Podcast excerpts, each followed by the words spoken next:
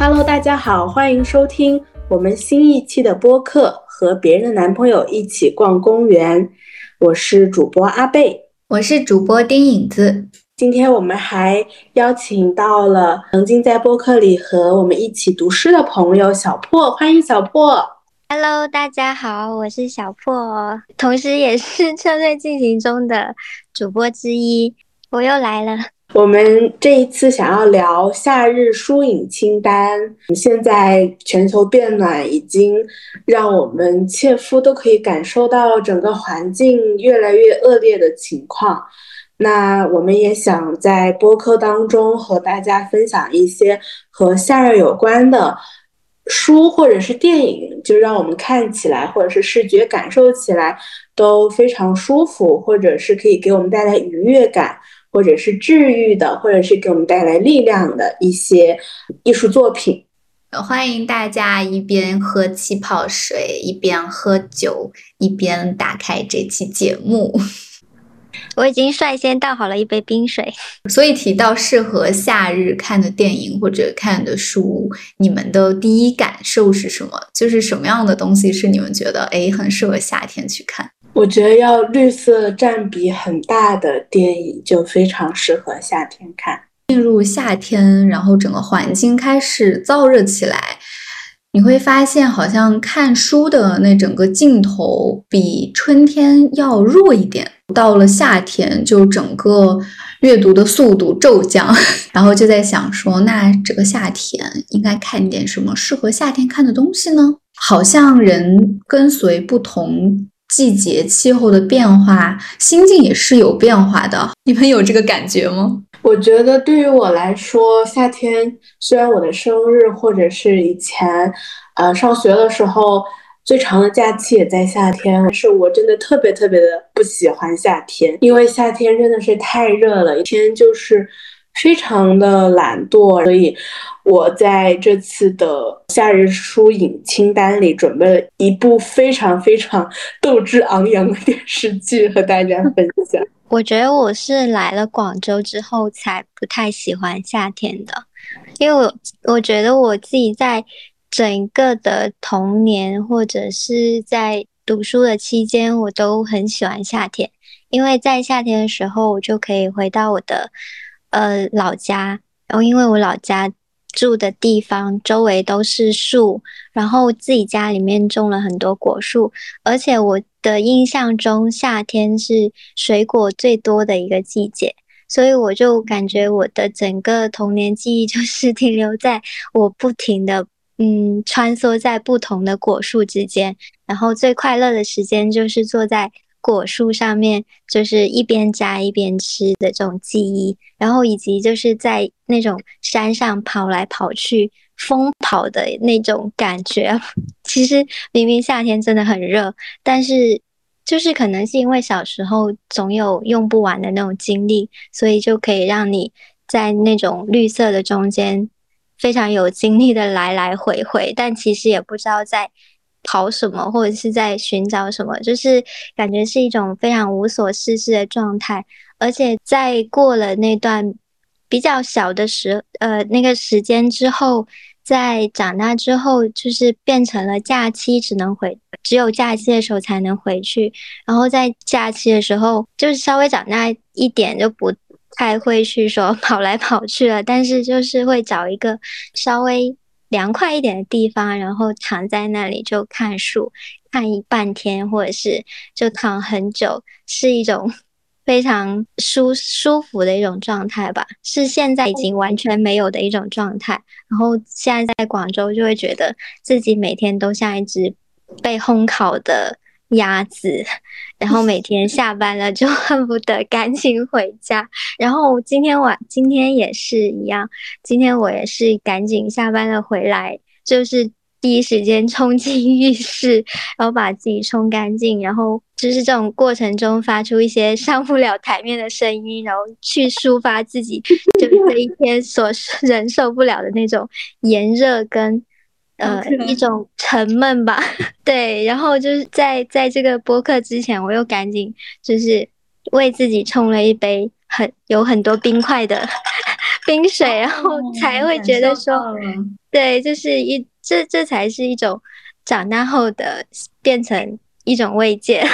嗯，一种替代品吧。我必须要补充一句，就是我小的时候特别特别喜欢夏天。就刚刚阿贝说，因为我们俩都是八月份出生的嘛，然后我小的时候就特别喜欢七八月份，然后每次我就是夏天来临之前，我都能闻到夏天的味道。就是当天气开始变热，其实它空气的那个味道是会发生变化的。然后你在。听外面的声音，就是树上的知了声，然后蛐蛐儿那些就是不同的虫鸣声也会发生很大的变化。然后夏天整个白天会拉得非常的长，就是中午你在。呃，蚊帐小的时候啊，蚊帐的那种床上睡觉，然后很多时候是睡不着的，对于小朋友来说，然后你就听着外面的那个虫鸣，非常非常非常的大声，就是，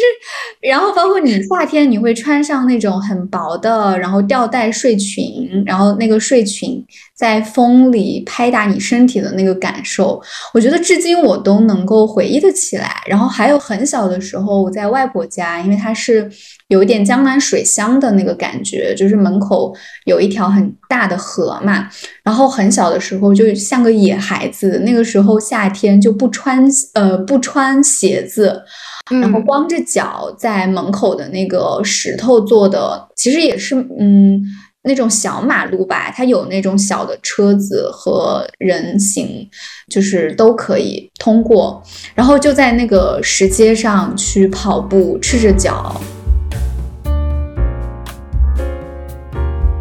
那我们就拉回我们的主题，主要还是我们的书单和影单。影子，嗯，一开始邀请我录夏日书影清单的时候呢，呃，跑到我脑海里的第一部就是《小森林》的夏秋篇，它同时还有一部姊妹篇，叫做《小森林冬春》。嗯，这个影片它讲述的是一个。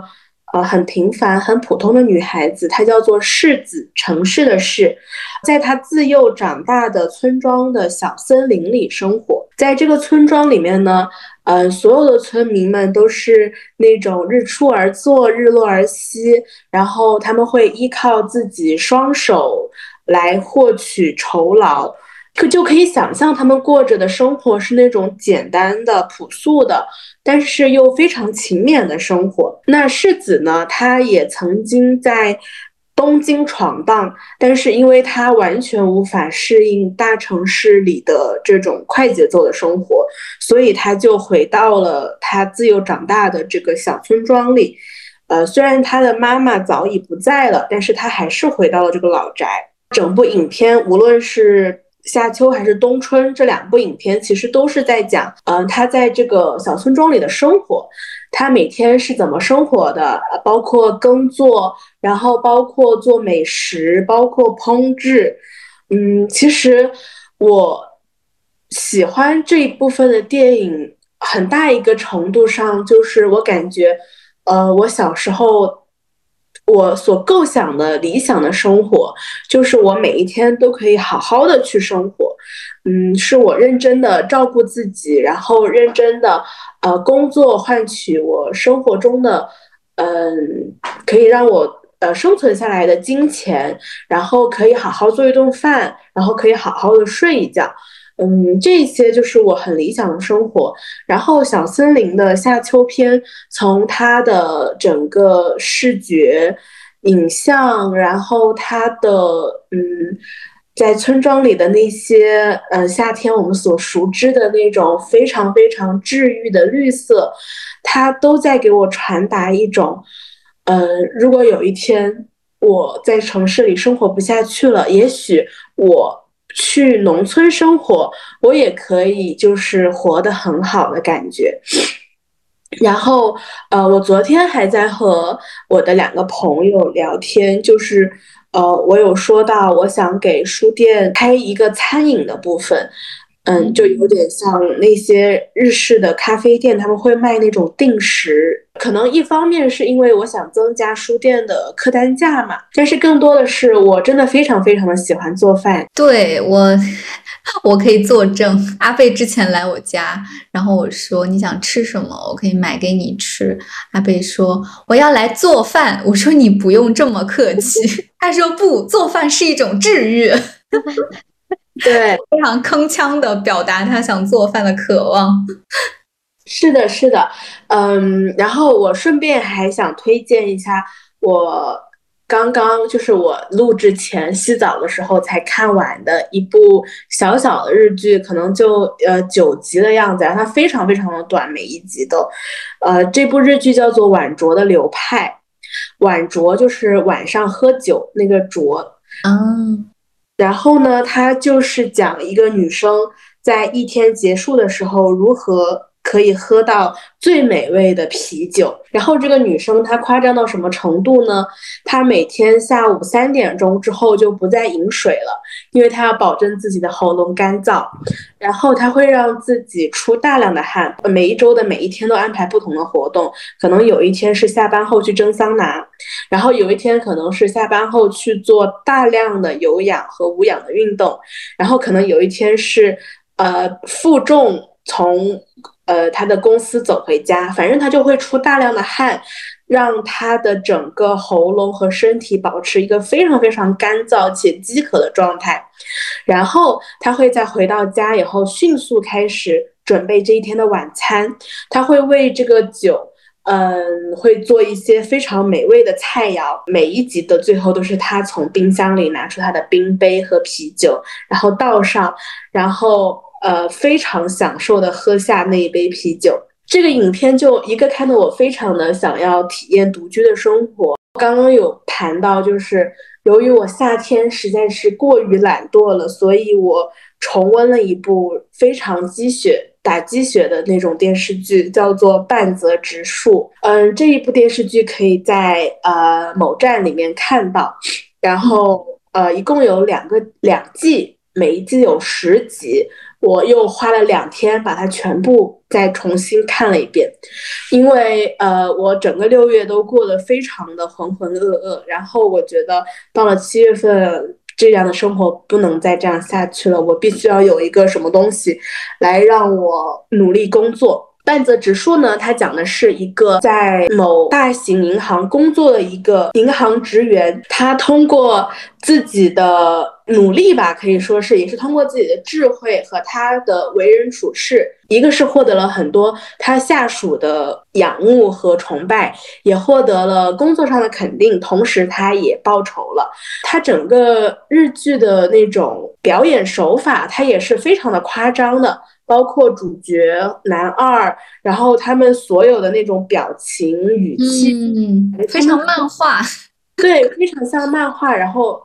又像是那种在舞台剧上要花非常非常多的精力去表达的，包括他们哭，他们下跪，他们大笑，然后，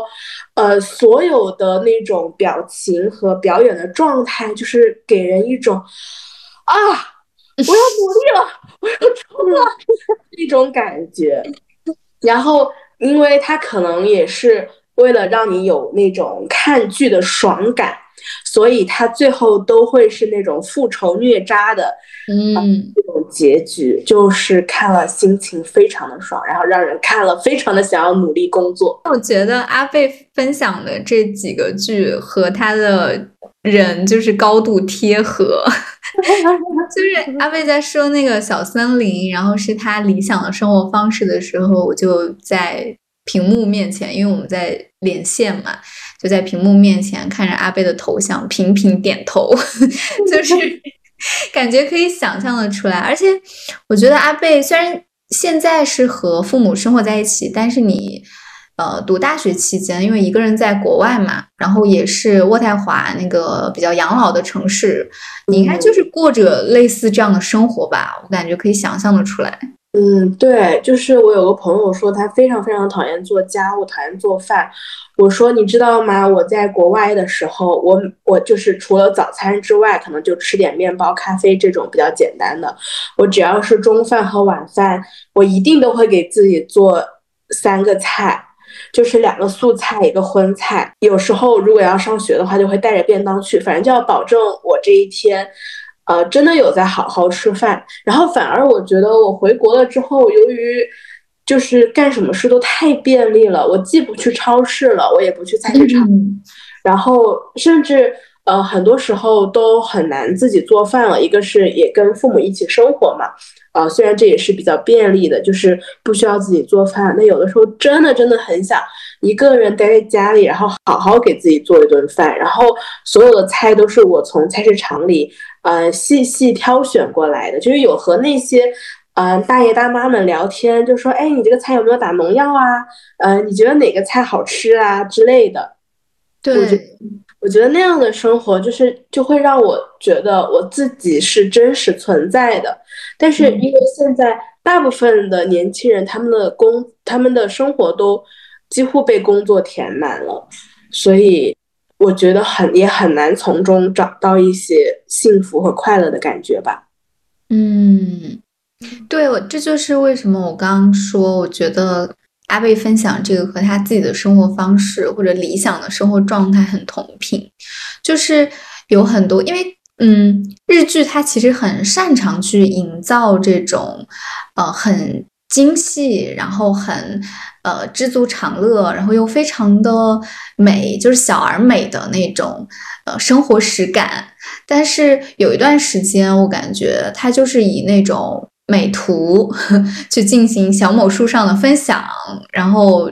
而出圈，就是。就是如果说那种小而美、精致的，然后打着引号的好好生活变成一种标签的话，其实它反而又离真实的生活更远了。你精致的摆盘做了呃一桌很符合日式审美的东西，然后相机帮你吃掉了之后，然后可能累到碗都不想洗。我觉得那个其实又完全背离了就是真实好好生活的本初。小破好像也有一个日剧要分享，因为我有一个夏天的仪式，就是一定会去重温 菊次郎的夏天。就自从看了这一部电影之后，就每年夏天都会再去重新呃看一遍。然后今年算是我第三还是第四遍看，就我每次看我都会哭得很惨。就是你明知道它是一个怎么样的故事，但是它一到了那个节点，然后音乐一放，然后再看那个画面，就是一还是一样会被它感动。但其实我又会觉得，其实菊次郎的夏天的故事也很简单，就是一个小孩，他呃从小跟妈妈分开了，他从来没有看过他妈妈的样子，所以。到了暑假放假的时候，周他身边的同学都有家人带着一起去海边玩，然后就剩下他一个人，既没有玩伴，也没有去处，因为他是跟着自己的外婆一起生活。然后他呃放假的第一天回去，就只有一块桌上一块西瓜等着他，然后他就只能自己寂寞的在在家里做暑假作业，而且他表现出来就是很。很乖巧的一个小孩模样，然后看着让人觉得很心酸。而且我最受不了的就是小孩子露出一副落寞的样子，我会觉得 会比我自己落寞还更更心酸的感觉。所以，呃，这个小孩，呃，他就决定去找自己的妈妈，因为他妈妈有给他写信，所以他就在呃外婆的柜子里面找到了。呃，妈妈的地址，所以他带着那个信封，还有妈妈的照片，就决定出远门去找他妈妈。然后呢，在被他的邻居阿姨看到了，然后就被拦截了下来。呃，然后看到他，我觉得那个 邻居阿姨应该是带着我跟我一样的心情，他见不得小孩落寞的神情，所以就答应说：“啊，那让我老公带你去吧。”然后他那个阿姨就自掏了，呃，钱让她的老公带着带着那个小孩子一起去找妈妈。就是然后在这个路途中发生的一切事情，而且这一个这个大叔其实是表面上看上去非常的不靠谱的一个人，他就在一路上，他在拿到钱的第一第一件事就拿去赌马了，然后而且还输的精光。最后就是让小孩子随意说两个号码，把钱给赢回来了。然后，呃，就是呃这一路上他们遇到了很多的陌生的人，但是他们都很善良，就感觉是都在帮助这个小孩子正南去寻找他的妈妈。然后，其实这个故事在中间一半的时候。其实就已经达到他的目的了，就是小孩已经见到他的妈妈了，但是他妈妈其实已经再婚，而且有了新的小孩。然后当这个正南看见他的妈妈，就是带着另外一个小孩子出来的时候，他只是。远远的望了一眼，然后转身走掉了。在这里的时候，感觉其实好像故事已经讲完了，但是其实还只是到那个影片的一半而已。剩下的一半，北野武就是把这剩下一半的时间用来去哄这个小孩子开心。这个部分是我觉得最打动我的部分吧。呃，而且那个大叔他在看到小孩子因为没有呃没有办法去见他妈妈一面的时候，觉得很伤心。他为了哄他开心，就在路边抢了一个胖大叔的一个铃铛，然后骗他说这个是天使之铃，然后你只要摇动这个铃铛，天使就会出现来帮助你。然后那个小孩就坐在海边摇动那个铃铛，然后对他说：“天使没有出现啊。”但是其实对于我们这些观众来说，小男孩的那个天使其实是已经出现的了，就是他在路上遇到的那些帮帮助他的那些大人，还有这个大叔，对他来说都是出现在小男孩身边的这个天使。这部电影比较厉害的就是它有一条主线跟副线是同时进行的，而且这条主线它是在最后。最后一句台词的时候才跟你揭开，而且我可能就是因为这样子，第一次看的时候我会觉得啊好感动，然后在他揭开那个呃明面上的一种谜底的时候，还是会有一种被冲击到的感觉，而且会在那个瞬间明白过来。呃，埋在那个底下的那条那条主线，它是如何慢慢的去戳中我们的情感，然后也明白其实为什么这个大叔为什么会 花，就是一直虽然说他在途中诸多抱怨，但是他还是一直很耐心的，或者说其实他对这个小孩子正南是一直都是很很疼爱他。我不知道算不算，但是你可以感受到他的那种喜欢小孩的，或者是对小孩的一种爱意在里面的。其实，在这中间，我觉得他这个主线呃埋的比较高明的，就是感觉是导演他选择了把艺术放在了自我的前面，所以他只在后半部分的突然一部分，他就转身去找他自己的妈妈，他去了那个养老院。为了见他妈妈一面，但是他也没有直接过去打招呼，他只是隔着玻璃远远的看了他妈妈一眼，然后他用这种安全的距离隔离的空间，就是感觉是一种人与人之间永远无法达成的一种理解，跟人与时间的一种相互追逐吧。而且我会感觉到，在他那几秒的注视里面，就是他。不需要再去过多的解释，就仿佛他所有的过往啊，跟未来的一切都已经发生了，就会感觉说，嗯，因为北野武他本身也是一个学画画的人，所以我觉得他其实在这部电影里面有非常多的留白的东西给我，嗯，留给我们自己去体会。所以我觉得这可能就是因为我每一次看。然后都会在不同的地方感觉，呃，会被感动到的原因吧。呃，影子在跟我说要录这播客的时候，我第一反应就还是这一部电影是我的心头好，夏日必看。是的，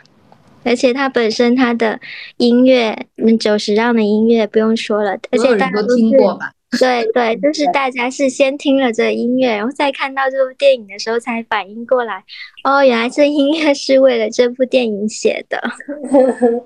而且它整个整部电影的那种美感，然后都很好，就不得不不说北舞的审美非常好。我我刚听小破说《菊次郎夏天》的时候，虽然我知道这个电影，但我从来没有看过。然后我就马上去豆瓣上搜了这个电影，然后我就看到有一个评论里面写了一个关于北野武的故事，他说。嗯，可能也是不知道啊，可能是北野武创作这个故事的缘由。他说，北野武与他的母亲不和，事业颇有起色的时候，母亲就每月催他寄钱回家，偶有延迟便来电破口大骂。母亲的贪婪势力让北野武十分气愤。呃，母亲去世时，甚至不想回家奔丧。后来，北野武的大哥交给他两件母亲留给他的遗物。一封信和一张存折，信里写道：“我儿，你从小就生性浪荡，我担心你日后一无所有。”存折里有一千万日元。嗯，其实这部电影也是他自己，呃，那菊次郎好像是他父亲的名字，所以感觉是他对于自己的一种成全吧，或者是一种缺失的补充。就我在第三次再看的时候，有一个场景。是我之前没有注意到的。之前看的时候，只是觉得这个画面太美了。呃，就是他们在中途的时候遇到了一对情侣，然后那个情侣是最开始帮助他们俩的两个人，然后那个情侣就很喜欢正男，给了正男一个带有天使翅膀的书包，然后并且让他背上了之后飞一下看看。然后，呃，橘次郎呢就坐在一边 在练习抛橘子，我整个画面非常的温馨美好，就像一对父母带着两个孩子在公园郊游的感觉。但是过了几秒钟之后，镜头就慢慢的往外拖，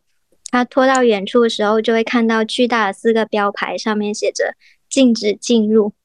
因为他们在一个草地上。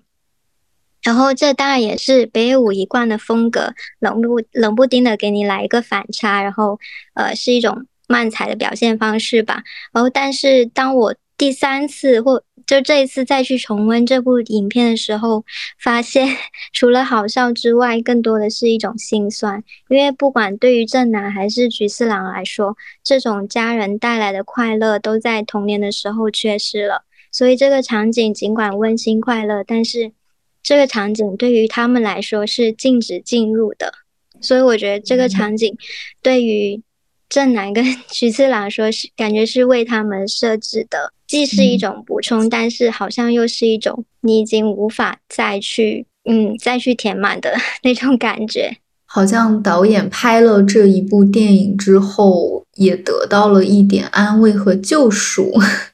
就是有一种，当你把它无论是书写出来，还是以影片的方式去呈现出来，在另一个平行的世界和时空达成了某一种连接。至少对于童年时候的菊次郎来说，童年的正男已经得到了非常多的爱跟快乐。我要推荐的两部，我觉得都非常适合夏天看。然后第一部电影其实是我前阵子在上海电影节期间刚看的，就是《火山之恋》这部电影。然后我其实呃年初的时候就被种草过，因为这部电影它是二二年一月份呃才刚刚上映的。然后它其实算是一个纪录片，嗯，它。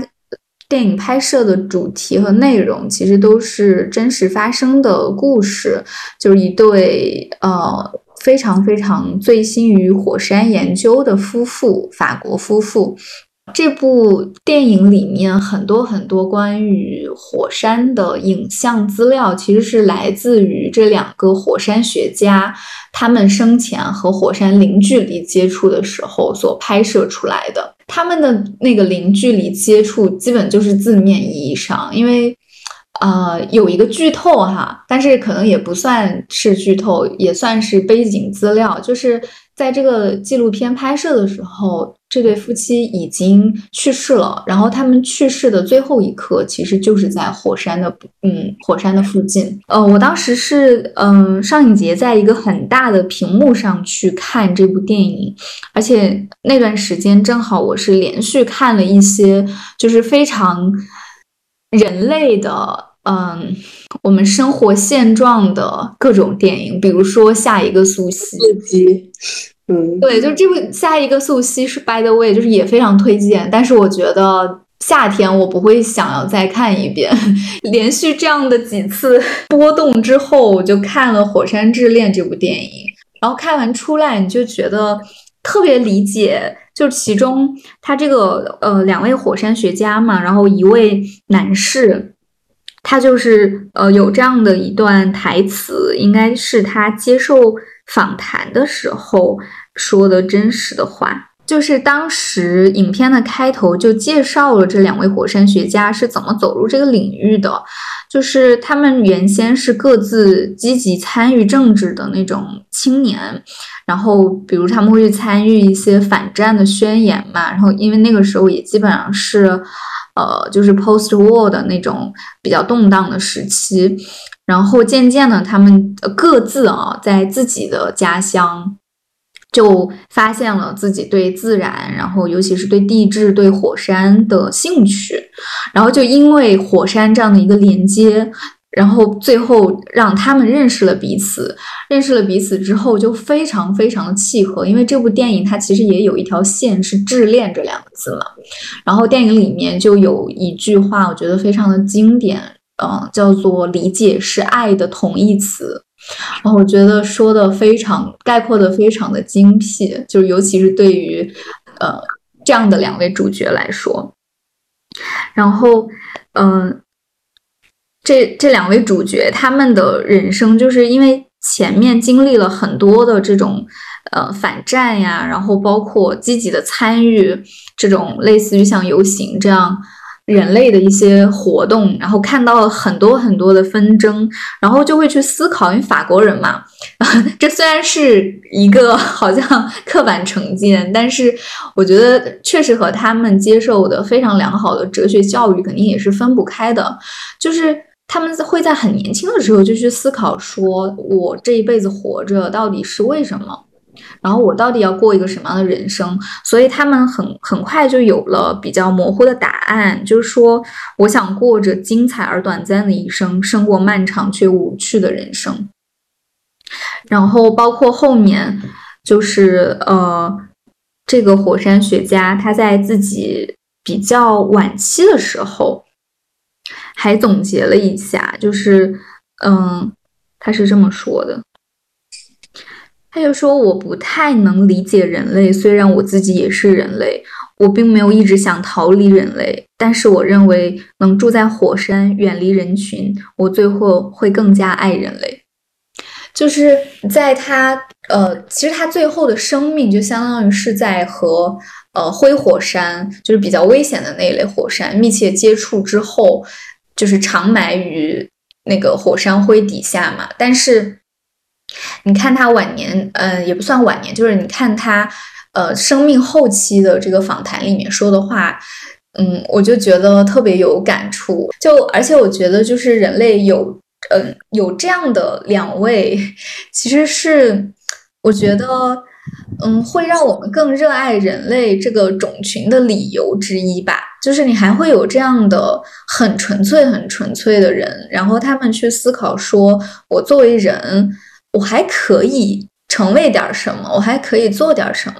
而且我记得在看这个电影，非常嗯，让我有就是看这个电影让我很触动的，还有一个点就是。刚开始不是说他们是因为觉得呃纷争的这个社会，然后呃包括商品呀、资本主义啊、消费主义就等等这种东西，其实让他们更加厌倦嘛。那那很显然不是他们想要致力于的生活，所以他们选择远离人群，然后进行这个看似危险，但对他们来说非常非常美丽壮观，然后几乎你看到它的美就再也不想失去再次观看它的机会的这样的一个。壮丽的图景吧，嗯，火山有两种，就是一种红火山，它其实是。呃，不太危险的。然后一种灰火山，它就是经常爆发的时候，你无法去预测时间，然后那当地的居民可能就会受到影响。然后有一次事件对他们造成了非常大的呃影响，就是呃所有的地质学家和火山学家发出了非常大的警告，就是说某一个火山可能很快就要喷发，然后如果。呃，立刻去进行人员的疏散，呃，就是不会造成太大的伤亡。但是，呃，当地的政府并没有采信火山学家的说法，这就直接导致了很多很多的人类的伤亡。然后当时他们就受到了极大的震撼，然后并且就觉得他们可以为人类做点什么，所以后期他们就有意识的觉得，呃。我们要更精准的去探测，更精准的了解灰火山这个可能对人类来说过于庞大，可能终其一生也没有办法真正去了解他们的东西。但是他们还是愿意尽自己所有的努力。就我那刻觉得，呃，所以到最后他说他远离人群，反而会更热爱人类，是非常非常的发自内心、非常真诚的说出这句话的，很让人动容。嗯，就是影子在聊《火山之恋》的时候，我也内心很澎湃，因为这个是我们今年二月份和在书店和大家一起看的一个影片。第一个很打动我的点就是刚刚影子提到的那个，他们一开始说自己非常非常的讨厌人类嘛，所以他们才要远离人类去研究火山。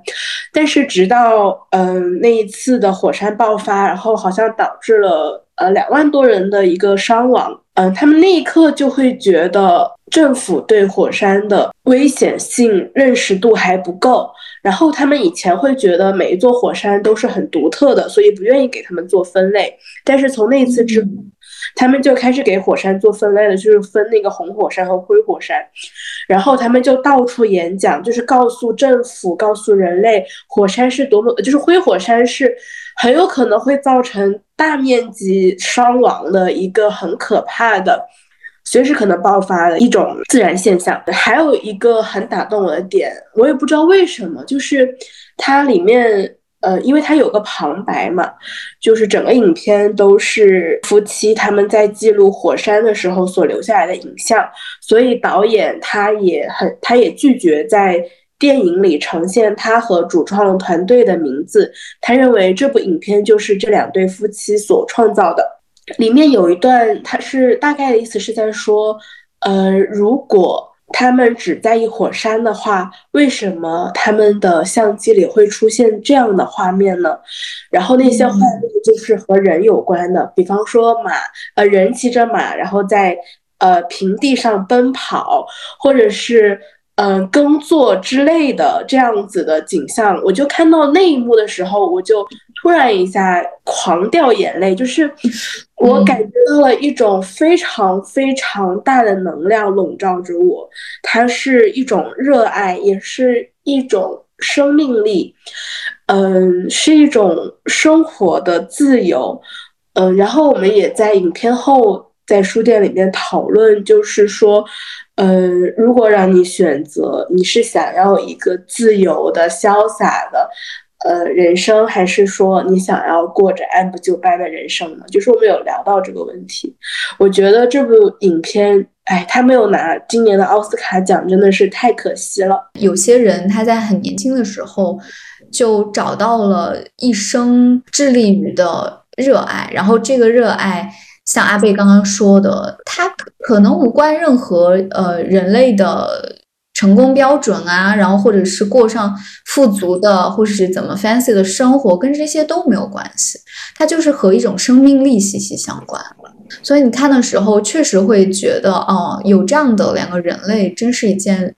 令人开心的事情。对。然后除此以外，其实还我刚还想到一个点，我看的时候让我。呃，印象深刻就是他们在说火山，尤其是灰火山爆发时候的那个时间，他们会一直去思考说时间这个概念，时间这个被现代社会，呃，所谓文明社会建构出来的这个概念，到底又如何重塑我们的生活？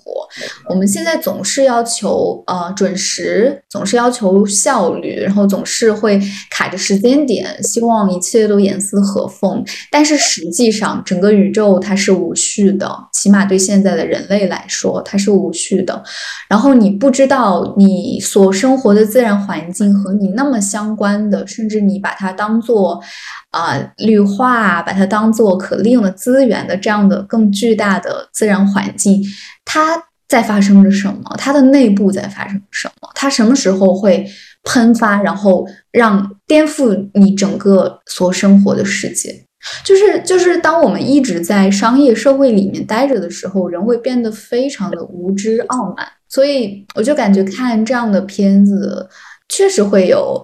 呃，就是让你很动容，然后然后出来重新去思考说啊，我们生活在怎么样的一个世界的这种感觉。在面对自然的时候，会把人类的这种呃自然的把自我给放放低的那种感觉，是我喜欢的。其实很多事情并没有。就只是我们人类太过于说，呃，自我了，就是才会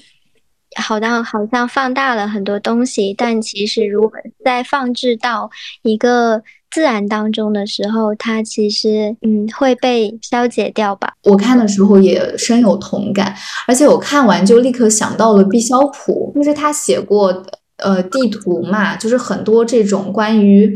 地形学呀，然后地图啊等等这种，呃，是他诗歌里面非常典型的意象。但是我就觉得毕肖普，如果他能够看到这样的火山的影像资料，他一定去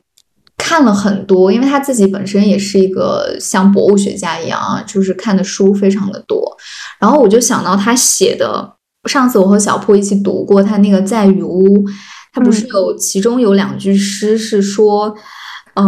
若你将手进入其中，手腕会立即升腾，升腾，立即生疼，你的手会烧起来，仿佛水是一场善变的火，吞噬石头，燃起深灰色火焰。《火山之恋》里面的一些镜头的时候，就立刻联想到他的这几句诗，就一下子理解了，原来。火焰真的是会在海里升起，然后那个红火山的岩浆是在海水中翻滚的，而且它的呃这个自然界的规律就是地壳运动，然后火山的那个板块板块之间的一些挤压，它们就是在海底去完成的。就讲到毕肖普的时候，我突然想到，我去年夏天回到回家的时候，就突然呃。转变了一种视角去看家里的呃那种树林也好，就其他周边的植物，或者是以前注意不到的小动物，就渺小到像那种树叶上的毛毛虫的，呃那些动物。然后呃去年的时候我就观察到，在密密丛丛的。山上，然后有一棵树，然后树的其中一颗叶子，叶子上面有一条非常长长的那个蜘蛛丝、蜘蛛网，它垂挂下来了。然后在那个垂挂的末端有一只毛毛虫，它就是正在顺着那个蜘蛛丝的末端在往上爬，或者是只是悬挂在那里。然后当我看见它的时候，我会觉得很神奇，就是在。我们所看不见的所有的角落，其实都有这种非常非常微弱的、微小的一些生命，它在以自己的方式在这个世界跟我们共存着。其实这个世界不只是我们的，就是他们是跟我们一起在这个地球上生活着的。但是很多时候，我们都只是去看我们自己能看到的那一部分。然后会去忽略掉他们也还存在着，而且会觉得说，嗯，有时候我们所做的一些事情，往往对他们来说就是一种毁灭。比如说，呃，我家的小朋友他们就会带着那一根竹子，然后在山上到处打来打去，就毫无目的的打来打去。所以这种非常呃，对于人来说是一种玩乐的行为，对于这些动物或者是植物来说，其实是一种毁灭。我们一直只关注着人类眼前那么点事儿，因为这几年也天气越来越热了，但大家也只是说天气越来越热了，然后把空调越调越低，然后也没有什么样的，只会造成一种恶性循环的感觉。就是我当时想的还挺多电影，就是在我的夏日影单里面的，但是后面还是就是本来想要说一下《海街日记》，但是我觉得《海街日记》已经被说烂了，就是我不介绍，大家应该也会去看的那种电影。但是呢，我想嗯推荐的第二部是《蓝色大门》，然后本来我以为说可能大家也看过了，但是阿贝说还没有看过，所以我就安利一下吧。阿阿贝跟我们不是一个年代的，我感觉九零后都看过这部电影。对，因为它其实也是比较早的了，所以这部电影是呃一部台湾的电呃青春电影，是由陈柏霖跟桂纶镁主演的。然后它大概讲的就是嗯非常简单的高中生的一个故事吧，具体的情节其实我也不多说了，因为我也不太记得。但是因为我对呃这部剧的印象比较深刻，是因为呃它所呈现出来的整一个电影的那种状态吧，因为它相对于说后来呃后来的那些青春电影，它实在是太优秀了，因为它整部电影呈现的是一种对于青春真正的一种。迷茫跟困惑，或者说我们在呃情感当中，在那个时期所萌发出来的那种情愫，是非常贴近生活，或者是贴近那个年纪的呃高中生，而不是说呃有一些电影 相对有一些电影来说非常的悬浮。然后他这部电影也一直。就会在夏天的时候被大家翻出来，然后他其中有一句台词，他就是说：“好不甘心啊，夏天就快过完了，好像什么都没有做。”然后另外一个人就说：“对啊，好像就只是跑来跑去，跑来跑去的状态也正好对应我刚刚就在开始的时候分享的我的童年的那种状态，就是跑来跑去，但是好像什么事情。”嗯，就相对于说什么重要的事情都没有做的感觉吧。而且我觉得会被这种这部电影的人物所打动，是因为他们还是处在一个呃高中生的状态。然后相对于我们这种呃已经出了社会人的人来说，他们是一种还未被社会化的那种状态。还有刚刚分享的。十四郎的夏天也是一样。菊次郎他虽然是一个成年人，但是他所表现出来的所有的行为，他也是一种未被社会化的一种形象。其实刚刚影子在分享的那个《火山之恋》的那个影片当中的两个人，为什么我们会对他所热爱的这种东西，呃，或者说被他们所热，呃，被他们这种热爱的状态所打动？我感觉也是因为他们是一种。呃，并不是社会化程度那么深的呃两的人，因为他们的那种状态就是非常的能量，非常的足，非常的饱满，然后坚持要去做一个自己喜欢的事情，而且对这件事情他是有期待、有希望的一种感觉，就很活在当下的那种感觉。嗯，对，就非钱了就去演讲一下，然后赚一些钱，或者呃，就是用项目去募捐一些，就是捐赠。对，就不是说我一定要有一个什么样的身份，赚取了什么钱之后，然后再去开始一个什么样的事儿。对，我觉得这个本身也很打动人，就这样的生活状态。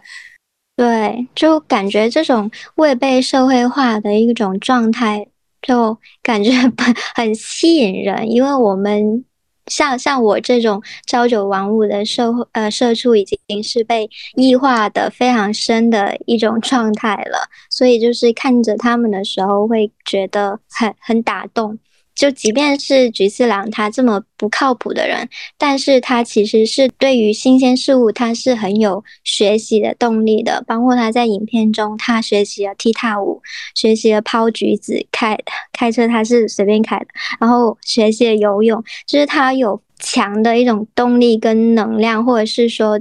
他不需要去想我到底要去做什么，或者说这个东西能给我带来什么样的效益。他只不过说，就是我想要去学，或者是我对他保有一些好奇，所以我就去学了，是一种非常纯粹的一种原始的动力。所以，包括蓝色大门。他们就是人物所表现出来的状态也是一样的，包括他们的情感。虽然说这一部比较重一点重一点那种青春青春感的那种感情，然后相互之间的爱恋，而且它还涉及到了呃异性之间还有同性之间的这种爱恋的一种探讨吧。就其实我觉得这种探讨是非常合时宜的。因为本身在那种青春期，我会对异性还是对同性产生情愫，这种都是需要我自身去慢慢探探索的，而不是说社会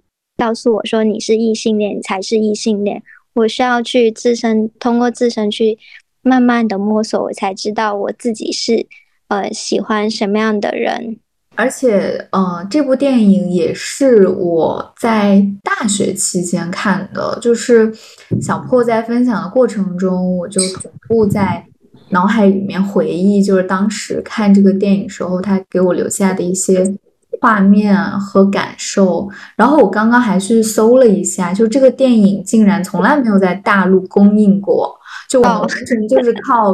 DVD 啊，盗版啊，就是电脑资源低端资源，对。但是，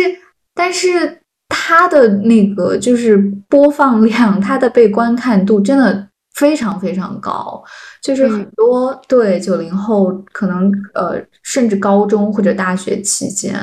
都看过这部电影。然后我觉得这个电影当时看很打动我的点就在于。的确，就像小破说的，他好像就是在拍一个呃男女生跑来跑去，然后他的主角其实是桂纶镁饰演的那个角色嘛，是那一位女生，然后叫孟克柔。我因为导演其实呃挺出名的，这部电影出来的时候，其实在二零零二年，很多人还是会很讶异，说啊为什么就拍一个一个高中的女孩子，然后她的一个普通的。带着一些青春幻想的一个夏天，就仅仅是这样的故事。就是那个导演当时还被问这样的问题，嗯，对。但是其实恰恰是这样的电影，它它如此的真实，然后它如此的放在一个普通的高中女生身上，才让我们这些同处于青春期，甚至现在已经就是进入到青春期的尾巴。进入三十岁，还依旧对他所营造出来的氛围有很深的印象，我觉得这是最主要的原因。嗯，就是他把那种那种青春感，然后那种好像夏天就这样过去了，然后会留下些什么呢？嗯，总会留下些什么吧。嗯，就是这种感觉拿捏的很好。他说留下什么，我们就变成什么样的大人，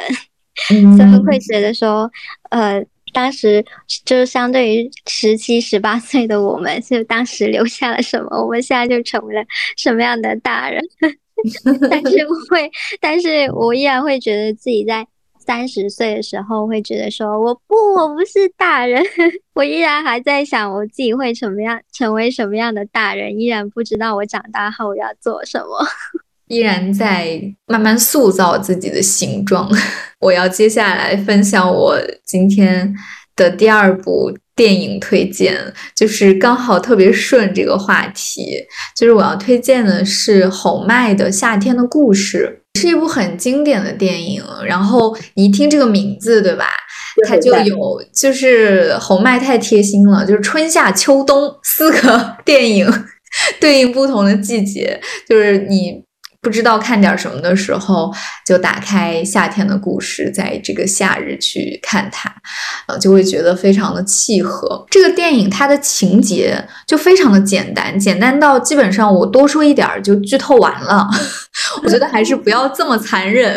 就是他的人物主线，嗯，就可以概括为一个。男孩和三个女孩之间的故事，这个故事里面当然有爱情发生，甚至他可能，呃，就是在用所谓的这个世俗的语言，就是说这个男孩和这这三个和他有着情愫的女孩之间。发生的故事，甚至会面临了一些所谓的选择。整个电影它的场景也是很干净、很简单，因为红麦的风格其实就是比较简约，但是它的对话又非常的让你觉得很有法式的哲思跟轻松愉快。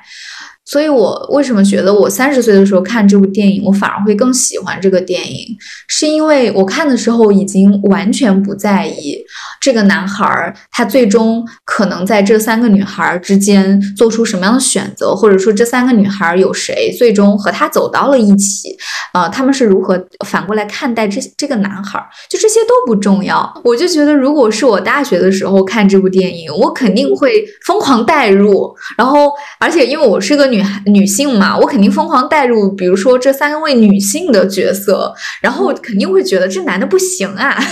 就是他他又呃很优柔寡断，然后又很嗯，就是其实导演他也借用这个女性角色的呃台词，然后疯狂的讽刺。男性的一些就是常见的弱点，就比如说他们呃什么吃着碗里看着锅里的，但是人家用的是法语哈，然后再比如就是呃说的很好听，然后年轻的男孩子特别喜欢虚张声势，特别喜欢显摆，然后就是恨不得就是有有很多这种很典型的就是。女性很犀利的去吐槽年轻的这个浮夸男性的一些台词，所以我就觉得，如果我年轻的时候看，肯定会把它当一个纯爱电影，然后谁和谁的关系，哦，就就更在意这些。但是我今年去看的时候，我就觉得他的对话拍的真好，就是我根本我看完之后根本不在意，而且我就觉得其实这个电影。就是，当然，作为我这个观众看来啊，我觉得导演其实也并不是，导演根本也不在意这个爱情故事会如何发生。就是你最后会记住男主角和他遇到的第一位女主角在林中散步，然后在海边散步那些所有的场景，你会想起他们的一些零星的对话，比如他们会去讨论，呃，存在，就是对法国人的那种。哲学的思考嘛，就是就是人的存在，然后到底是为什么？就是他们从很年轻的时候去，呃，通过这种。嗯，既有友谊，又有很难定义的，就是人与人之间这种呃偶然交织的情谊，然后触发的一些对话，让你去感受到青春的时候我们如何去思考未来的人生，然后如何去看待我当下的身份，然后我是一个什么样的人等等这些的呃东西，包括它传传递来的那个海浪。然后非常养眼、非常漂亮的清纯的女性们和一个也是好看的男性的身体，然后。你就整个被他的这个氛围带进去，就是好像这些才是更重要的，对人生、对生活来说，而不是说哦谁和谁最后走到了一起。就对青春来说，这个并不重要，就更重要的是那种状态，也有一点像《蓝色大门》里面我们刚刚讨论的，就是他最后会留下些什么。这个电影里面的有一句台词，就是男主后来对他第一个遇到的那个女主说，就是。我们的林中散步会永生难忘，我觉得这个好像才是我现在看了这个电影之后印象最深的那些所有的氛围。包括音乐，包括他们在船上那些海风、海浪，就好像你看这部电影，它因为占据了你人生的一小段时间嘛，那小段时间其实你就把自己交付给这些布景，然后这些呃真实的海，这些人和人之间的对话，其实也在你的记忆中流淌过，好像你也经历过那些东西。所以我是觉得这个是我现在看电影好像更在意的部分。对，对我，我会觉得，就听你在分享的时候，我会觉得说，电影它并不是当下我们看完它就完成了，可能恰恰是它在我们记忆里面留下那一部分，然后在我们的生活中不断的去复现它的时候，那一部分才是真正完成了这一部电影。它的完整性是我们去共同完成的，可能这才是一部。优秀的电影吧，而不是说看是一个快餐一样的，看完了然后没有感觉，然后就忘记了。是是，就是其实以前像小破说的这种感受，其实我在阅读的过程中，尤其是阅读真正好的文学作品的过程中，嗯，是非常非常有这个共鸣的。尤其是读书嘛，它甚至没有影像的呈现，你完全是在脑内自己同步构建出那样的一个世界，它完全是你和这个。作家或是作者共同通过这种互动，然后去搭建的一个世界。所以，当然它是你的脑内的活动，然后同时它也是你自己的独特的记忆。就它一定是你们共同完成的。然后今天聊到这儿的时候，我就觉得，哎，其实电影确实也会有这样的，就是一部真正我们所说的所谓的有文学性的那种电影。它是或者说有艺术价值的那种电影，它肯定是会留在我们的记忆里面，然后不断的和你的真实生活或者大脑里的构想去进行互动的。我现在还会在夏天形成一个比较小的习惯，就是会在每年的夏天选择一个大部头去阅读，比如我去年就是选择了波拉尼奥的大部头二六六六。然后今年的话，我就选择了陀思妥耶夫斯基的《卡拉马佐夫兄弟》，然后就会觉得对应了马呃《蓝色大门》里面的那句说，好像夏天快要过完了，什么都没有做的感觉，所以我就觉得在夏天去选择一些大部头去读，会让我觉得更加的有重量感一些。呃，说到关于要分享的呃夏天的书的话，除了这些，除了这个大部头以外，然后也还有一本让我觉得非常喜欢的书，就是短经典里面的罗恩拉什的《美好的事物无法久存》这本短篇小说。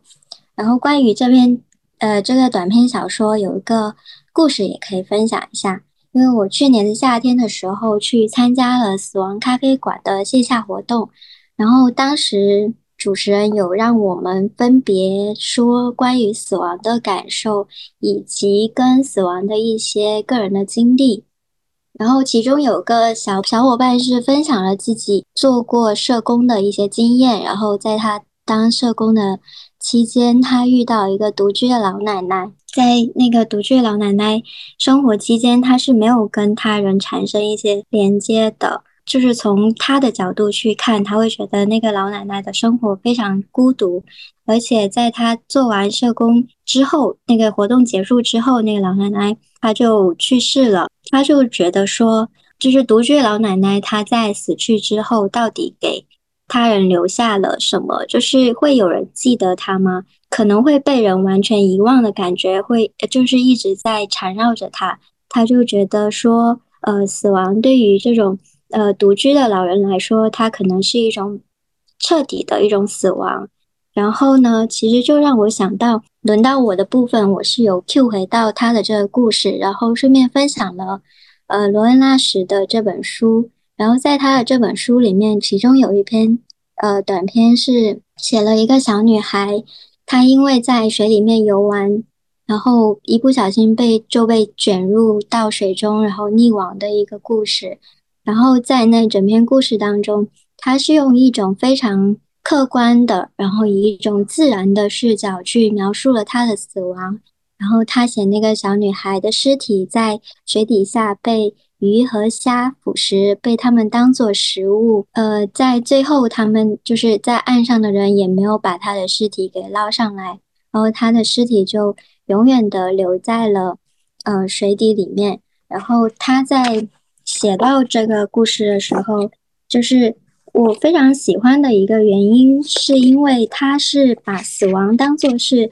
一个大自然中的一个自然现象，完全脱离了到底这个死亡的个体是人还是植物还是动物，它其实都是一样的。然后它这个过程是一种我们从大自然来来，然后又回到大自然当中的这样的一个过程。然后我觉得他的这种写法其实是在一定程度上面安慰了我们这些呃人去面对身边人。他离开的这样一种心情，然后以及说那个呃独居的老奶奶，她到底会被谁记住？然后我也会觉得说，一切它都是能量，并且能量不会被毁灭，它是无限的，只会从一种形式转换成另一种。然后我当时就说，也有可能呃当时的那个老奶奶，她已经从一种呃人的能量转化成了一种。植物或者是动物的能量，也有可能它已经就变成了当天我们摆在桌子上的那些水果，就其中的一部分。然后就是在当时说到这些的时候，就对方有对方听到那个小伙伴，就是他分享那个老奶奶那个小伙伴，他就觉得他觉得有被这种视角安慰到。其实小说它提供的这种视角，它并不是说要我们去寻找某种答案，但是它可以就是让我们转换一下角度去看待我们身边最有可能发生的事情，以及一定会去面对的事情。因为它这个故事，就是这这篇故事叫做《丰饶且陌生》，然后它也是发生在。夏天就是很多人会去游泳的那个时，呃时候吧，就是总是会有一些意外发生。就是当这种意外发生的时候，我们到底要用什么样的视角，或者说我们到底要怎么样去看待这种死亡？我觉得罗恩·拉什在他的小说里面是提供了一种非常好的解读吧。所以我觉得我也想要读一小段，他就是最后结尾的那个部分，我觉得非常美。就是最后一段，他写到：警长摇摇头说：“随他去吧。”男人们沿着小路回到车里，回到生活里。中午的太阳低垂刺眼，山茱萸绽放着小小的白色花朵。潜水员知道，不久花瓣就会掉落在河里，飘上沙洲，装饰着池塘的背面。潜水员还知道，花瓣会飘过激流，越过瀑布，坠入漩涡。它们会在剩下的骨头间打转，然后和骨头一样重获自由。这一本就是我个人会在夏天去重复阅读的一本书。小破刚刚分享的那个短篇小说，其实去年夏天的时候，我们好像有一起精读分析过它。然后，当时也是大家一起在读那篇小说的时候，阅读到后面的部分，然后我至今都记得，读到那个小女孩的身体在水中被小鱼小虾拆掉头骨，呃，拆掉肉的部分，然后留下了头骨。就是我当时第一次读的时候，因为你脑海中时时会有画面，它其实是非常震撼的，但同时你又觉得。有一种平静，就是它不是一种很惊悚或是猎奇式的写法，就像小破刚说的，它是一种非常尊重自然生命，然后尊重这样一个偶然，然后又因为，呃，他以一个搜救队的警长的这样的一个身份，就是因为那个搜救的时候，他在水下遇到了呃那个小女孩的尸体，然后第一次遇到她的时候。小女孩的身体还非常的完整，然后她的眼睛几乎就是在直视着他，就是你甚至觉得他还没有死亡。但是当第二次的时候，小鱼小虾已经把他的那些肉身，嗯，都带走了，就是他已经成为了河流的一部分。所以那个故事，我记得当时读的就是既忧伤又让人觉得很美，同时又很有余味，就是你会去思考说。这个年轻的生命，它结束之后，然后它到底回归到了哪里？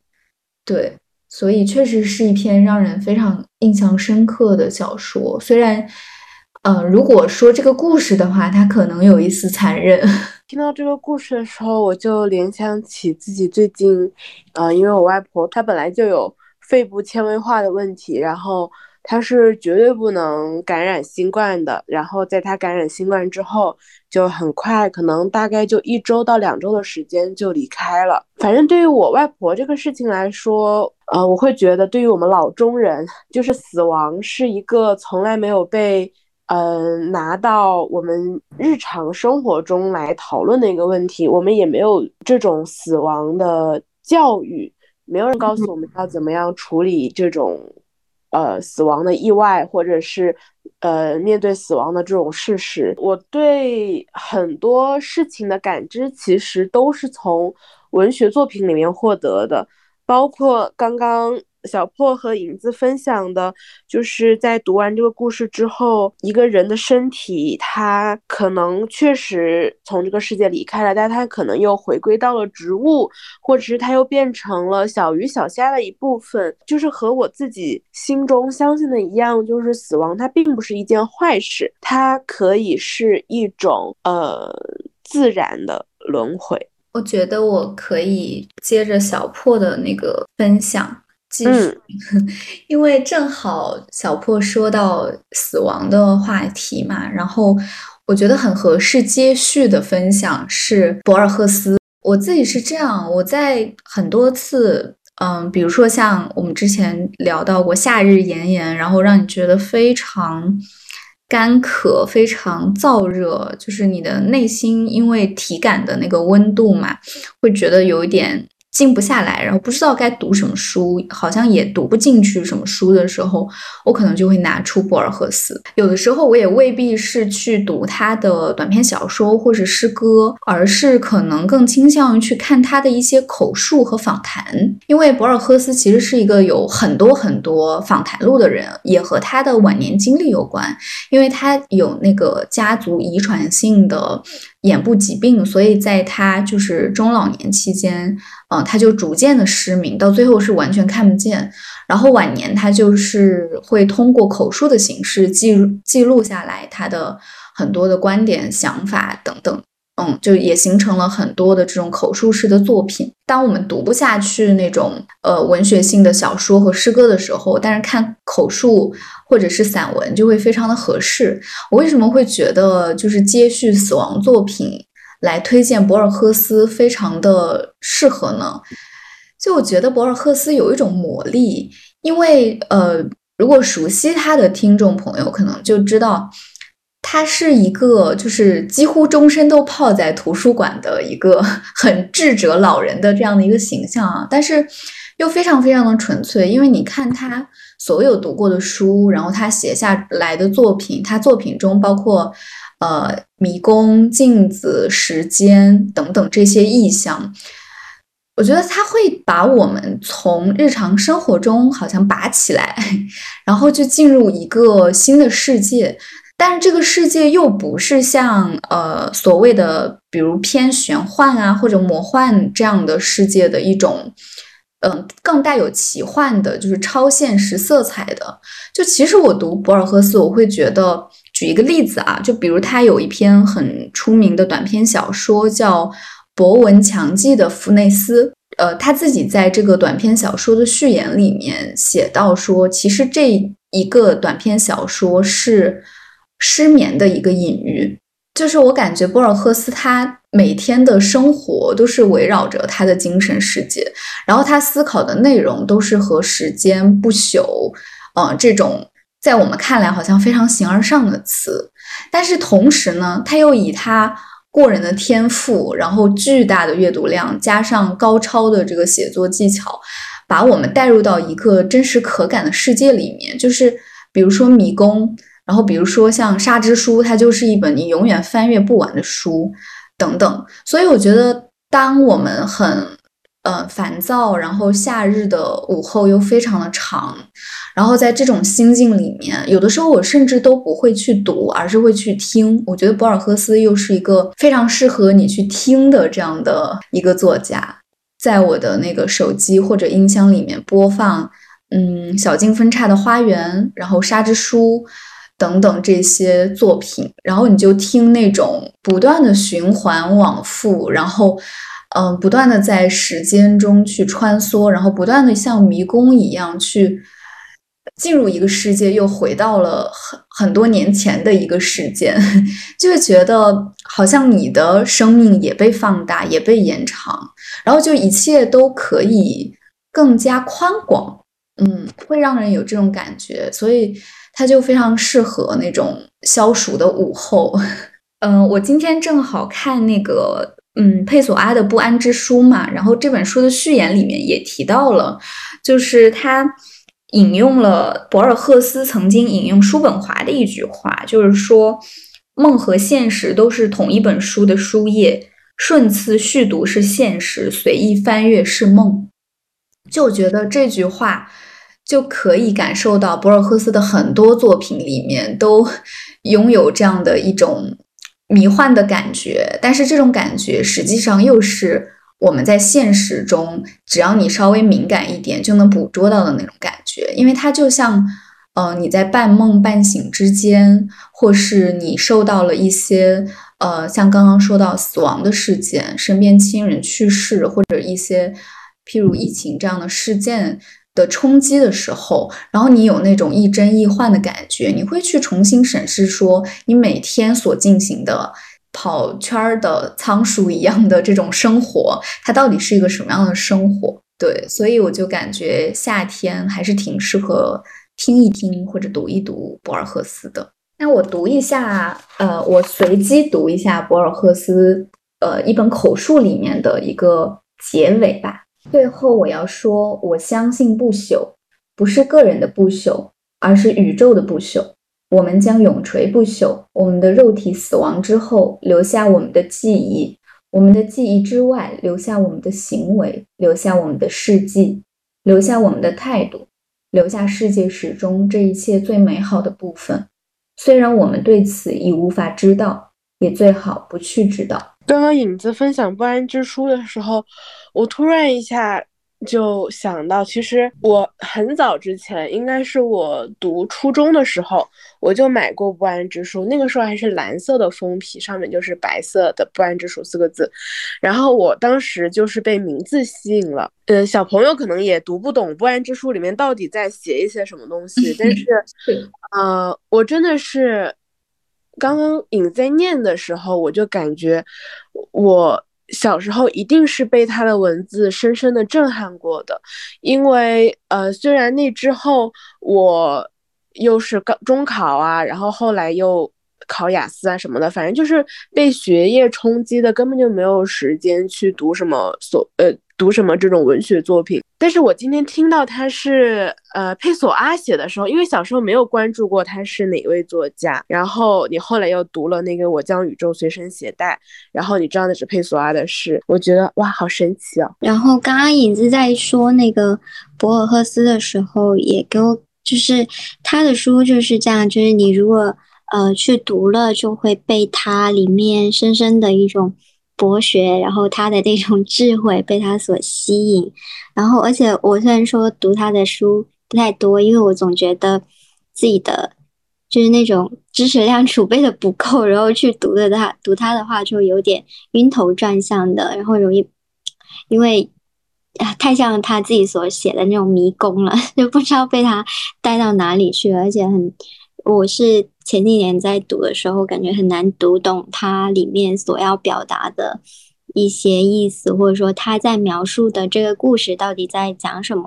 呃，但是从我呃读的不多的那几本里面，我觉得就是你只要读过了，其实都会有很深的印象。包括刚刚呃影子说说到死亡，然后去联想到博尔赫斯，就是非常的顺理成章，因为他其实在他自己也写过。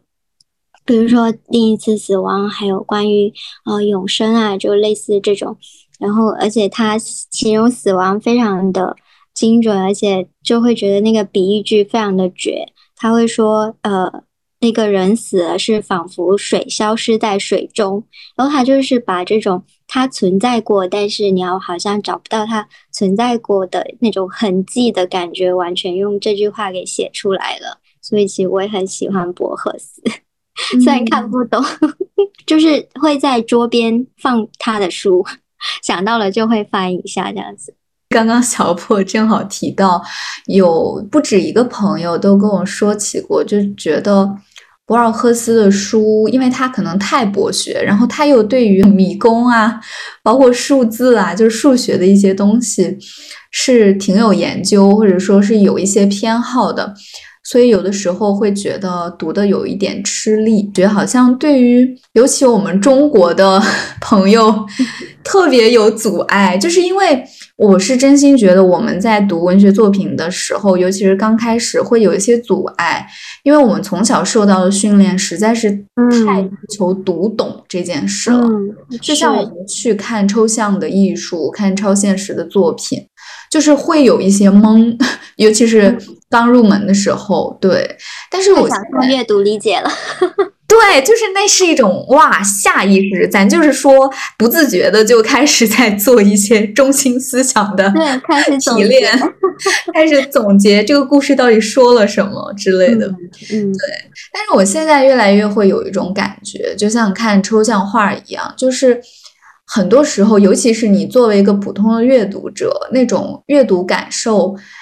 它最直接就是说，我我并不需要知道，比如说一幅抽象画，它画了什么呢？或者说像博尔赫斯，他引用了非常多的，嗯，迷离的概念。当然，呃，一个小说它可能不会像一个抽象画那么的抽象哈，但是它的某某些意象可能是抽象或者是晦涩甚至难懂的，但是它。更重要的是，它整体带给你的感觉，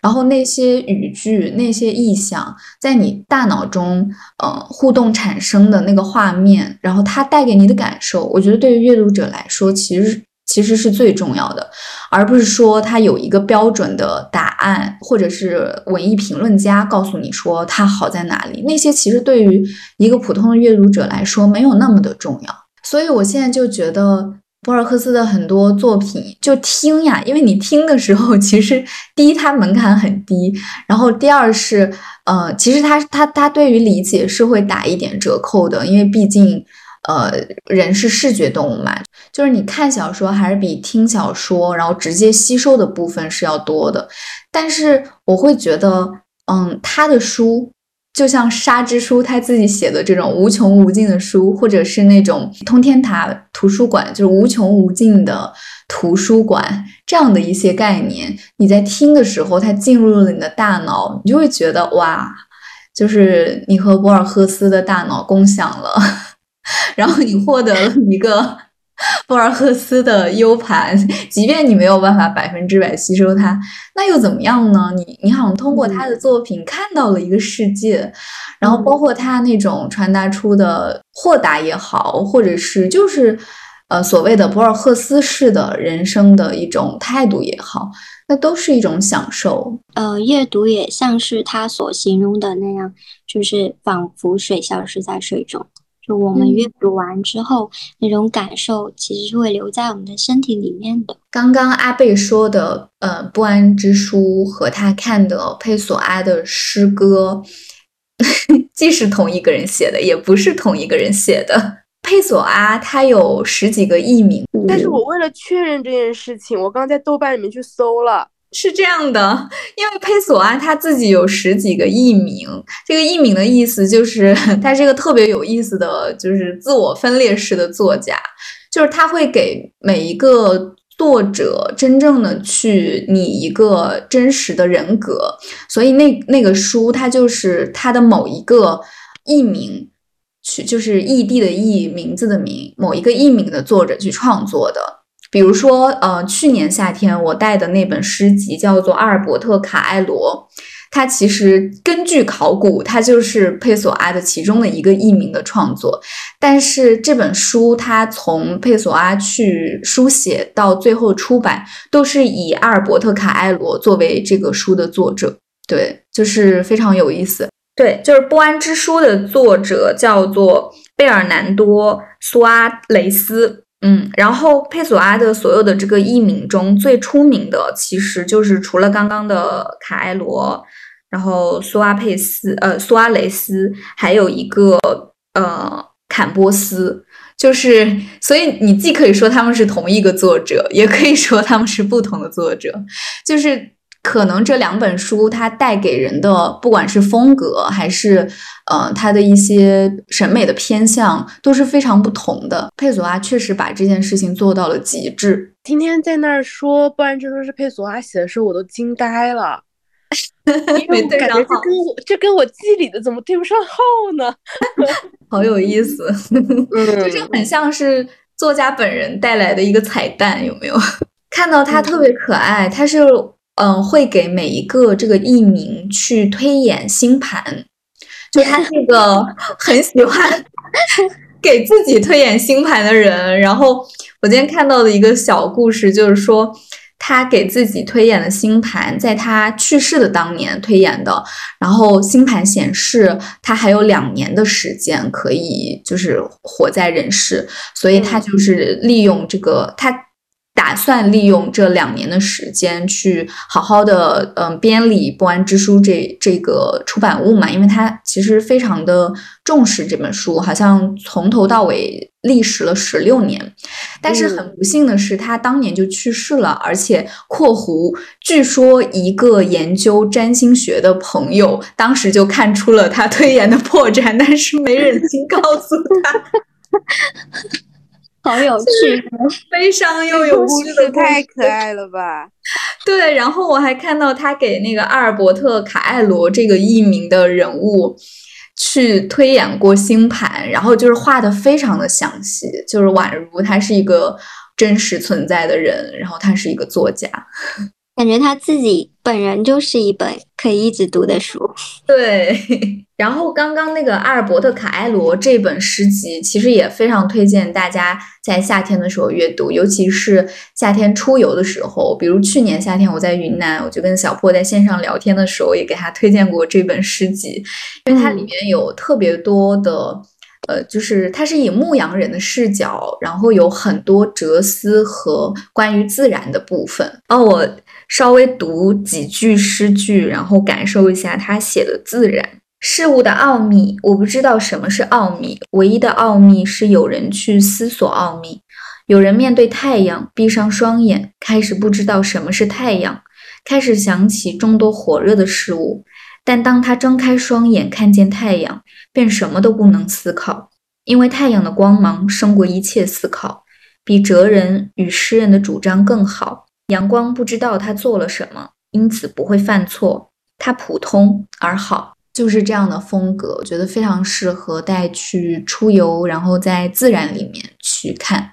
我感觉我整个夏天都没有怎么来看文学书，除了卡夫卡之外。当然，我分享也不是分享卡夫卡啦，我就直接开始分享了。嗯，首先我第一本非常想要分享大家夏天读的是一本绘本，其实是是妮妮的那个带壳的牡蛎是大人的心脏。嗯，书店采购的小朋友把这本书买回来了之后，就有一天下午，就书店人还蛮多的，我就打开它。当时我正好是外婆离开没有。没有多少时间，应该就前几天离开的，然后就看这本书，然后我就感觉就是有一种我的心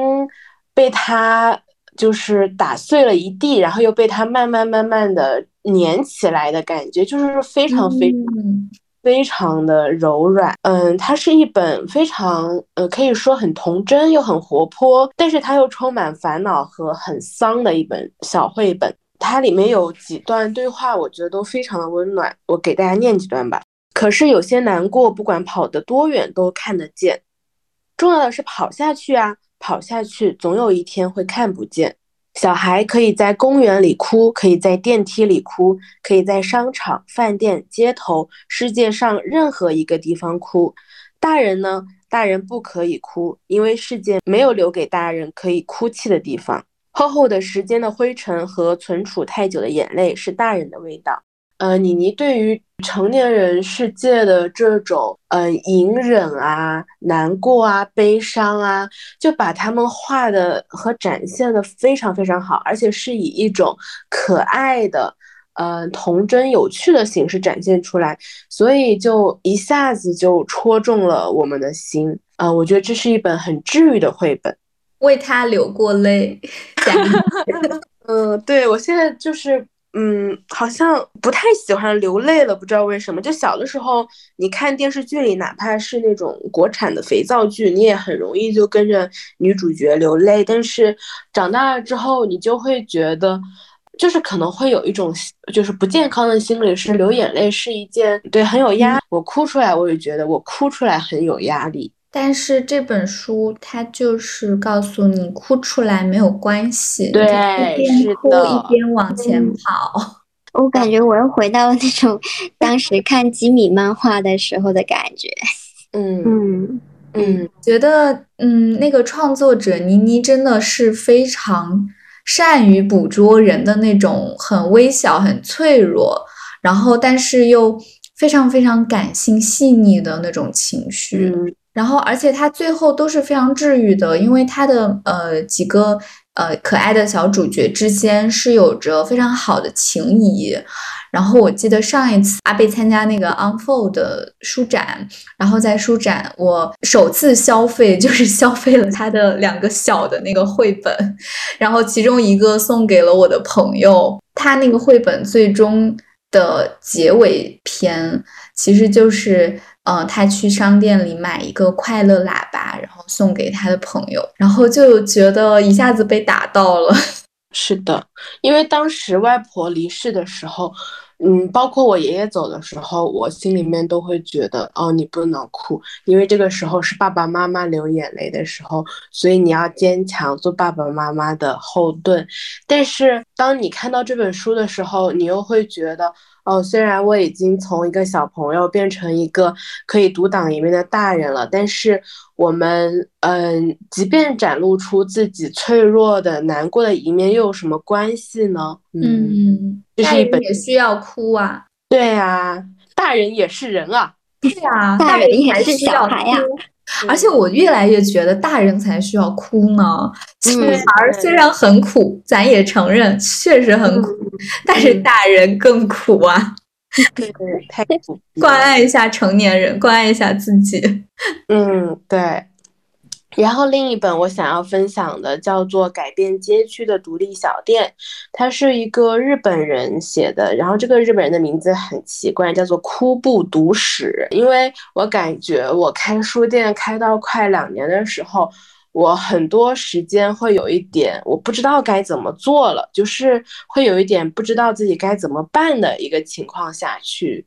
呃，创业或者是去开书店。呃，可能以前做一些事情，你像一个学生一样，或者像一块海绵一样，慢慢的去汲取知识，然后从经验里面学习。然后到了今年的时候，我就觉得我每推进一样东西，或者每推进一个项目，我都非常非常的吃力，而且我会不知道怎么开始。呃，虽然这本书我妈妈很早之前就送给我了，但是我一直没有翻开来看。然后我这次翻开来了，我就觉得天呐，这本书太棒了。嗯，我也很少没有看过这种，呃，就是写书，就是写小店啊，或者是写经营方法的这种呃书了。当然，这本书也不完完全全是讲呃你要怎么样去经营一家小店。那库布图史呢，我先给大家介绍一下这个人，他是。呃，汇文社一城四店的呃曾经的一个店长，那这家一城四店呢是日本非常有名的一家书店，也曾经呃被誉为是世界前十家有趣的书店之一。由此可知，呃，就是惠文寺的这家一城四店是非常有意思的。那一城四店其实它不是一个独立小店，它是惠文社连锁书店下的一家分店。但是由于汇文社的社长几乎就是不干预下面书店的任何的经营，所以这些店长啊、副店长和店员就拥有非常多的创作的，就是在这个书店创作的权利。那呃，库布图史也是在这本书里面介绍了日本非常多，包括呃书店、咖啡店、酒吧。嗯，CD 这种小店的一些故事，他们有些可能都倒闭了，但是呃，有一些可能也活了很长的时间。总之，他们活下来的原因，或者是他们运营的方式各有不同，我觉得非常的有意思。然后也给我自己就是打开了新的思路吧。库布读史他把改变街区的独立小店的独立小店定义的，它不是。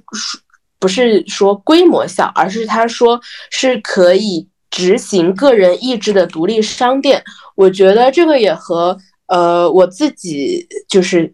之前做抵达的时候，独立刊物的时候有非常相似的一些呃一些想法吧。一个很有趣的故事是，有一家咖啡店，他们家的冰箱坏了，然后呢，他们的客人就为这家咖咖啡店做了一系列的咖啡券，比如说，呃，你平常在这个家咖啡店买一杯美式可能只要二十块钱，但是如果你买这张咖啡券的话，你就需要花三十块钱来买一杯美式，那其中多的这十块钱就是帮这家咖啡店来，呃，分担修理冰箱的费用。那对于这些熟客来说呢，比起把他们买咖啡的钱给不认识的人，那花稍微贵的钱也要去支付给熟悉的商店。就是像这种购买这种票券，他们就像是一起来守护这个宜居的街区，就是我们共同守护这家我们熟悉的商店。然后看完这本书之后，我正好又去呃为我的下一本刊物做。内容的时候去采访了另一家咖啡店的主理人，那那家咖啡店主理人叫做小猫，他开的也是那种社区咖啡店。然后，嗯，他非常有意思的是，他因为社区里面嘛，就会有那种非常多的流浪猫。然后我就跟他说，我说我有看到店里面会给流浪猫准备猫粮啊这种。然后他就跟我分享说，这些流浪猫的猫粮都是他和客人一起。A A 购买的，然后这些客人可能有一些曾经在长沙读过呃四年的大学，然后之后他们可能都各奔东西不在长沙了，但是他们还是会一直把猫粮的钱打给他，就是让他呃。去坚持的去买猫粮，然后喂饱附近的小猫们。呃，我当时听到这个故事的时候，就感觉我的真实生活和我遇到的这本书里的故事完美的契合在了一起，就是呃，非常的可爱。有时候我觉得这种独立小店的存在，就是让我觉得哦，这个世界还是有运转下去的必要的。是两本比较有点小美好意思的书吧。我觉得你分享那个小猫那个店的时候，就想到我们录猫猫狗狗那一期，对对，然后就还挺有力量的。因为有的时候，当我们看太多那种负面的新闻，比如说虐猫呀，然后或者就是普通的针对人的网暴等等，就觉得很无力。对，但是。现在越越来越让我感受到力量感的，其实就是来自一个个具体的人，然后看到大家一起在做一些什么事情，嗯，就是我们能做的事情，然后以及，嗯，其实我们关注这些，对我们的日常生活来说也就够了，嗯，就是构建自己身边的人和社区。阿贝在分享那个，就是说他在做刊物，然后去采访了咖啡店，我觉得这可能就是一。这是一种社群关系，我们想要去寻找的一种社群关系。就我特别希望，就是我在这个地方住久了之后，我可以跟我的周边的一些常去的店建立一种长久的、稳定的一种关系。这其实也就是向标所说的一种附近吧。所以我觉得阿贝是在身体力行的在做这件事情，我觉得很棒，很羡慕。我希望我周围有你这样的书店。阿贝的书店已经吸引到了一些要前去给猫猫铲屎的朋友。嗯，特别棒，鼓掌。那我们，嗯，这期播客就到这里结束了。我们这期提到的所有电影以及书籍、作家。都会在 show notes 里面详细的列出来。我们也可能会列举一些没有详细分享，但是同样推荐大家夏天去阅读和观看的书籍、电影，欢迎大家一起来看。夏天快乐，夏天快乐，夏天快乐，下期再见喽，拜拜，拜拜。